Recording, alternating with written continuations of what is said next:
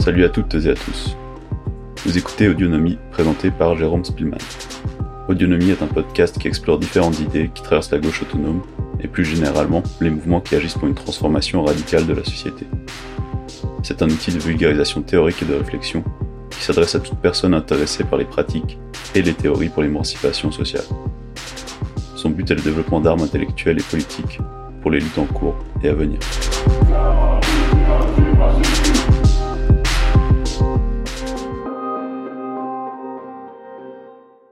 La crise du coronavirus, amenant la mort et la peur du futur, a illustré une nouvelle fois que notre société pouvait drastiquement se transformer en très peu de temps. Nous ne sommes pas à l'abri d'une catastrophe. Bien sûr, cette vérité n'est pas une découverte pour la plupart des habitants et habitantes de cette planète.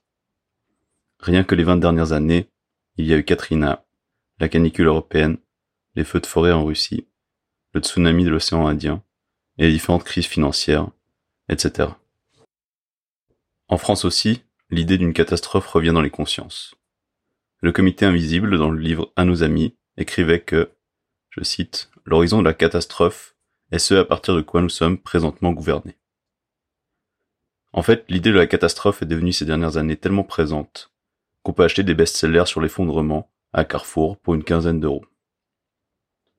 Mais malheureusement, la prise de conscience de l'effondrement et de la catastrophe, bien qu'elle puisse pousser à l'action politique, ne propose pas de voie vers l'émancipation.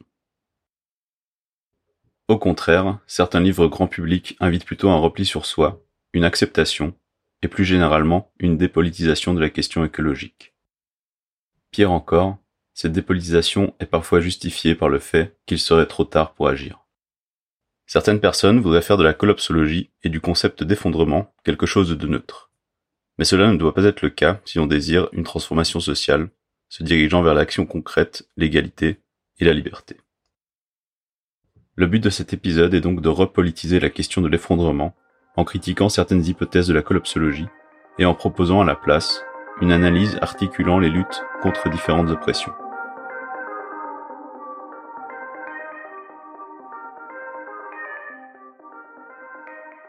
Commençons par préciser un peu mieux ce qui est entendu par effondrement. La définition probablement la plus utilisée est celle donnée par Yves Cochet et utilisée dans le livre Comment tout peut s'effondrer de Pablo Servine et Raphaël Stevens. La définition est la suivante. L'effondrement serait, je cite, le processus à l'issue duquel les besoins de base, entre parenthèses eau, alimentation, logement, énergie, etc., ne sont plus fournis à un coût raisonnable à une majorité de la population par des services encadrés par la loi. Pour avoir une image, on peut imaginer les sinistres qu'on a pu voir après certaines catastrophes naturelles comme Katrina, mais de manière durable et sur un territoire plus étendu. Les causes de cet effondrement sont longuement discutées par les collapsologues. Parmi celles-ci, on peut mentionner le réchauffement climatique, l'extinction des espèces, la croissance de la population humaine, le pic pétrolier, la déplétion des ressources premières, l'accumulation des dettes, etc. Ces faits et ces conséquences ne sont pas à prendre à la légère. Le dernier rapport du GIEC indique par exemple que le changement climatique provoquera des sécheresses, des inondations, des canicules, des ouragans et des feux de forêt. Des événements qui, à leur tour, endommageront les infrastructures et les systèmes sociaux. Concernant l'aspect économique, on peut mentionner en particulier la crise de la dette grecque qui a plongé un peuple entier dans la précarité. Dans l'optique de questionner l'effondrement, on ne peut bien sûr pas remettre en question les nombreuses preuves scientifiques qui concernent le dérèglement des phénomènes naturels et les conséquences désastreuses qu'il peut entraîner. Le but de cet épisode n'est pas de nier ou de sous-estimer les problèmes environnementaux extraordinaires qui nous attendent. Le but est de questionner la dépolitisation de certains discours et la perte d'outils d'analyse théorique à cause de l'obsession pour la notion d'effondrement. Ayant précisé cela, il est tout de même important de souligner que l'apparition de la notion d'effondrement permet de remettre à l'ordre du jour les problèmes auxquels l'humanité fait face et qui ont été trop longtemps ignorés. Pour illustrer un peu mieux ce qu'on va faire dans cet épisode, considérons le mythe de l'île de Pâques, souvent utilisé par les collapsologues pour illustrer l'effondrement. Selon ce mythe, la population de l'île de Pâques aurait augmenté jusqu'à atteindre 30 000 individus avant de s'effondrer brutalement suite à l'abattage des grands palmiers par cette population. Ce mythe est censé illustrer comment une population croît inévitablement au-delà d'une certaine capacité de charge puis s'effondre. J'ai utilisé le terme de mythe car cette version des faits est remise en question par de nombreux anthropologues. Daniel Tanuro, par exemple, résume les connaissances scientifiques dans un texte intitulé L'effondrement des sociétés humaines est-il inévitable? et publié dans la revue Moi.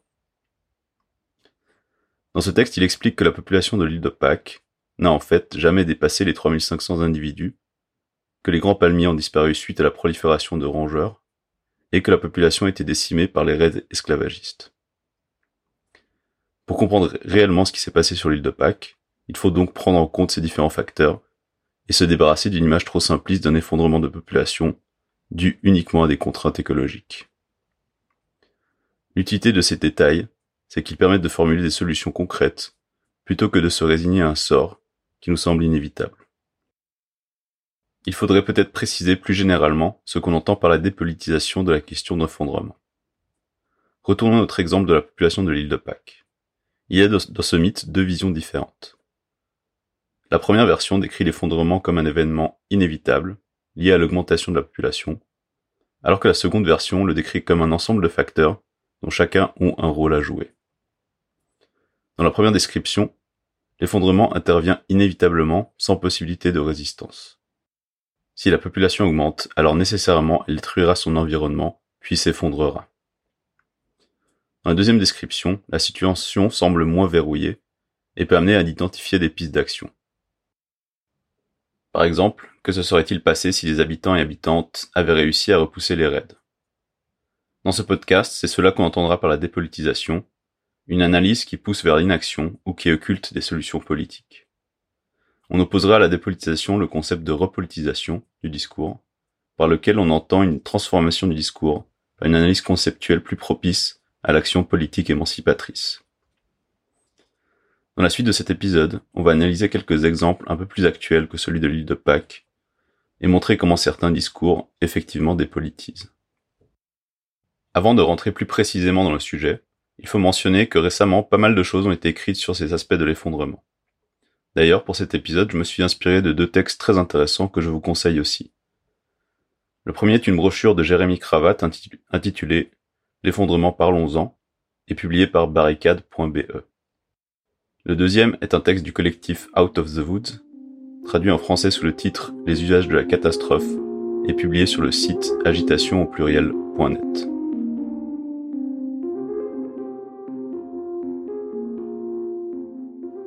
Le problème du verrouillage systémique. Le premier aspect de la dépolitisation du discours est la question du verrouillage systémique. Le verrouillage systémique concerne une analyse selon laquelle les effets suivraient inévitablement d'autres car ils seraient tous liés à un même système. Cet aspect était déjà présent dans l'exemple de l'île de Pâques, où le système serait l'île tout entière. On retrouve ce genre de discours lorsque certains collapsologues étudient les possibilités d'effondrement à cause de la déplétion du pétrole ou d'autres ressources naturelles par exemple. Dans un entretien accordé à Reporter en 2015, Pablo Servigne dit par exemple, je cite, Sans énergie fossile, il n'y a plus de croissance, donc toutes les dettes ne seront jamais remboursées, et c'est notre système économique qui va s'effondrer comme un château de cartes. Puis plus loin, il ajoute que l'effondrement économique, je cite, peut déclencher un effondrement politique et plus tard un effondrement des institutions sociales, de la foi en l'humanité et de la culture, etc. Plus loin encore, Pablo Servine affirme que l'effondrement est inévitable, car la fin du pétrole est inévitable, et que la seule option est d'apprendre, je cite, à gérer sa raison, à gérer ses émotions, à gérer son rapport avec les autres, avec l'avenir. Daniel Tanuro, dans L'effondrement des sociétés humaines est-il inévitable, montre bien le problème de cette analyse. Selon Tanuro, cette analyse fait comme si, je cite, les rapports sociaux de la société capitaliste relevaient de lois naturelles. Il continue en écrivant, je cite, Les entreprises fossiles et leurs actionnaires ne veulent pas arrêter d'exploiter les stocks fossiles parce que cela ferait éclater une bulle financière, ok. Mais cette bulle est composée de capitaux fictifs. C'est le produit de la spéculation. Aucune loi naturelle ne dit que la facture de l'éclatement de la bulle de carbone doit être payée par le reste de la société. Aucune loi naturelle ne dit donc que cet éclatement doit faire s'effondrer la population mondiale. En fait, c'est précisément dans ces liens que la résistance doit s'organiser pour arriver à l'émancipation sociale. Le possible lien entre l'effondrement financier et économique montre, au contraire, que la bataille contre l'austérité et le remboursement de la dette peut être une piste d'action essentielle dans le combat écologique. C'est ce dernier point qui montre la pertinence du slogan Fin du monde, fin du mois, même combat. En fait, même si l'on est profondément convaincu d'un verrouillage systémique et de l'impossibilité d'empêcher les différentes séquences de se dérouler, cette conviction ne signifie pas qu'il ne faut pas lutter. L'effondrement peut prendre des formes différentes, dont certaines seraient en quelque sorte atténuées si l'on agit maintenant. Jérémy Cravate le souligne très bien dans L'effondrement parlons-en, en écrivant, je cite, avec ou sans racisme d'État, les réponses données aux catastrophes naturelles, comme l'ouragan Katrina, sont totalement différentes. Avec ou sans austérité dans les services de lutte contre les incendies en Grèce, le monde est différent.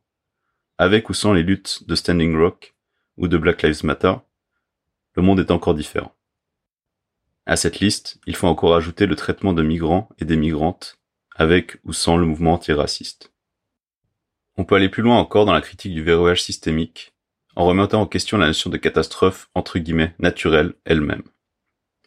Dans l'article du collectif Out of the Woods mentionné précédemment, le géographe Neil Smith écrit, je cite, Qualifier les catastrophes de entre guillemets naturelles occulte le fait qu'elles sont aussi bien le produit de divisions politiques et sociales que de forces climatiques ou géologiques. Si un tremblement de terre détruit les logements sociaux mal construits et mal entretenus d'une ville, mais laisse intactes les maisons bien construites des riches, Blâmer la nature permet simplement aux États, aux promoteurs et aux marchands de sommeil, sans parler de l'économie capitaliste qui est à l'origine de ces inégalités, d'être exempt de toute critique.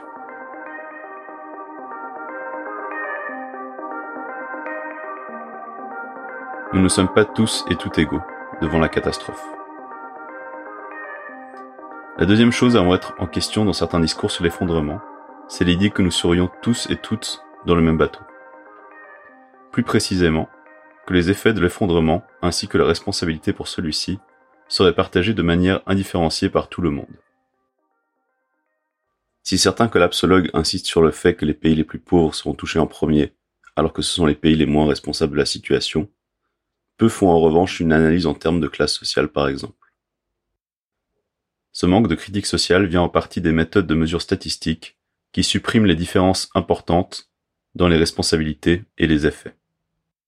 Jean-Baptiste Frézeau, dans un texte intitulé L'Anthropocène et l'esthétique du sublime, et publié dans la revue Mouvement, résume bien ce point en écrivant, je cite, Les statistiques globales de consommation et d'émissions compactent les, mille manières d'habiter la Terre en quelques courbes, effaçant par là même l'immense variation des responsabilités entre les peuples et les classes sociales. Parmi les exemples de ce genre de discours, on trouve, concernant la responsabilité face à la catastrophe, L'extrait suivant du livre Comment tout peut s'effondrer de Pablo Servine et Raphaël Stevens. Je cite La demande en eau pour l'agriculture est en croissance exponentielle, car elle suit la progression de la population. Plus il y a de gens, plus ils doivent manger. Ici, toute la population est responsable, sans prendre en compte les rapports de production imposés par le capitalisme.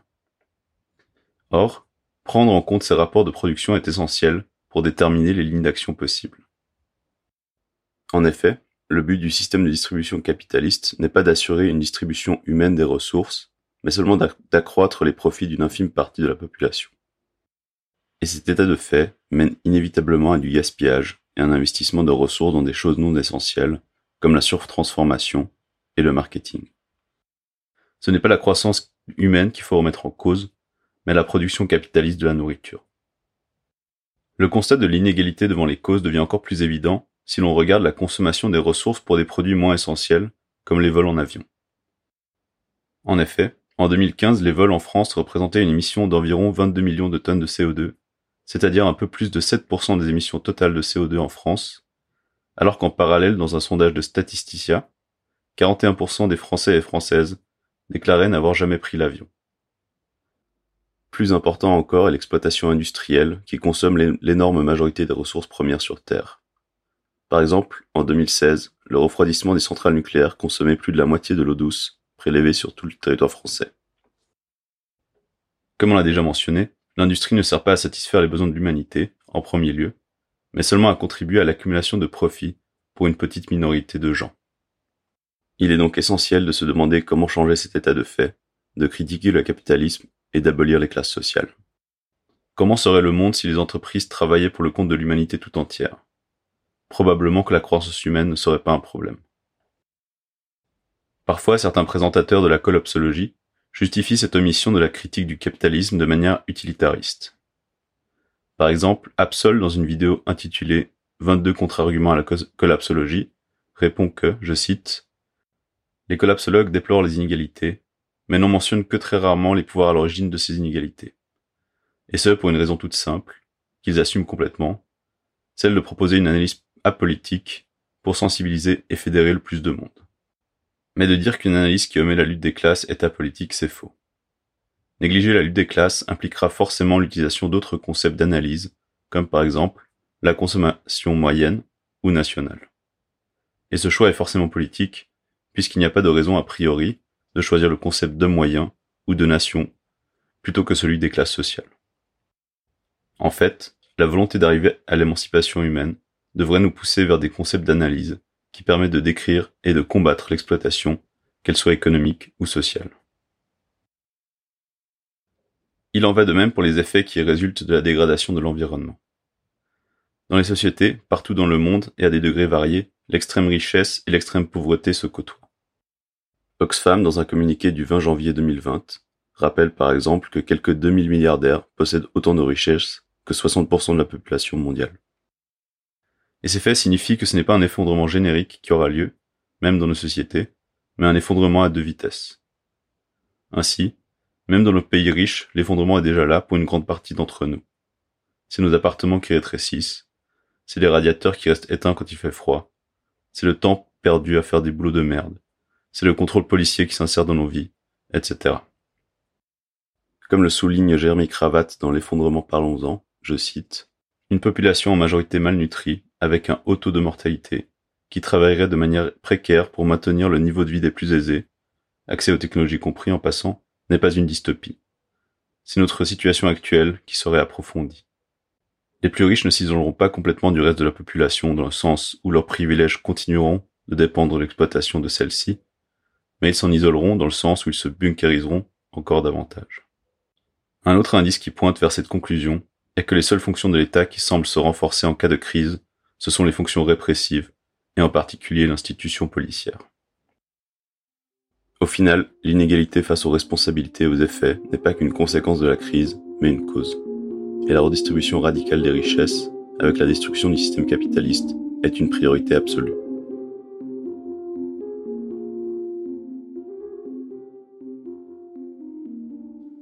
Que faut-il tirer de tout ça?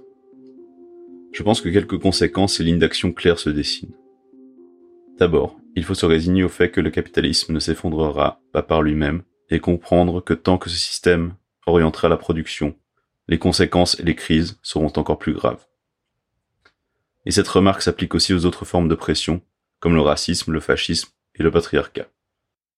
Il faut donc insister sur une vraie convergence entre les luttes contre ces différentes oppressions et ne pas attendre avant d'agir.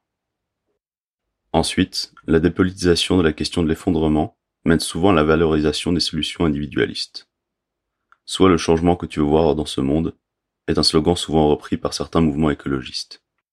Le fait que le problème de l'effondrement soit systémique et lié au capitalisme montre que les actions individuelles ne sont pas suffisantes pour envisager une transformation radicale de la société, même si elles peuvent avoir des effets réels et importants. Un exemple intéressant de ce point de vue est le végétarisme. Il est clair que la diminution de la consommation de viande est nécessaire et a des effets importants sur le nombre d'animaux élevés et tués. Le site countinganimals.com estime par exemple qu'aux États-Unis, chaque personne végétarienne sauve 25 animaux terrestres par année. En parallèle, certaines des entreprises de substituts végétariens sont aussi des entreprises de production de viande qui continueront à détruire l'environnement et les vies animales, tant que l'unique but sera l'accumulation des profits. Le simple boycott, bien qu'ayant des effets concrets, n'est pas suffisant pour changer le système de production. Un autre exemple particulier, c'est le soi-disant survivalisme préconisé par certains collapsologues. Mais sérieusement, quel est l'intérêt de construire une base individuelle alors que quelques centaines de kilomètres plus loin des centrales nucléaires se dégradent et risquent d'empoisonner tout le territoire? Finalement, la conclusion la plus importante est, je pense, le fait que les solutions collectives seront les seules qui nous permettront d'éviter les effets les plus graves d'une catastrophe. Et comme on l'a déjà mentionné précédemment, ces actions collectives doivent se situer dans un cadre féministe, antiraciste, antifasciste et anticapitaliste. Heureusement, beaucoup d'initiatives comme cela existent déjà. On peut mentionner le mouvement des cantines, par exemple le rare à Angers, qui produit, transforme et distribue à prix libre des centaines de repas pour les personnes en lutte et les plus précaires. Il faut aussi mentionner les différentes ZAD, qui par l'occupation de lieux s'opposent directement à l'implantation des grands projets inutiles. Et aussi, les groupes qui combattent juridiquement la répression d'État sur les militantes et militants, ainsi que les médias libres qui diffusent ces actions de résistance. En réalité, les buts sont clairs. Il faut construire des zones autonomes, lancer une forme de production alternative au capitalisme, décentraliser les institutions, revitaliser les campagnes, redistribuer les richesses, etc. Dans ces crises qui nous menacent, nous avons un monde à construire.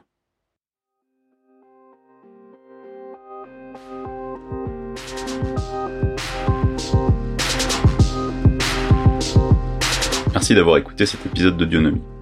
Si vous avez apprécié, n'hésitez pas à en parler autour de vous. Ce podcast est disponible sur toutes les grandes plateformes, ainsi que sur le site audionomie.net. Pour réagir à cet épisode, vous pouvez me contacter sur le compte Twitter audionomie ou par mail à l'adresse audionomie.riseup.net. À la prochaine.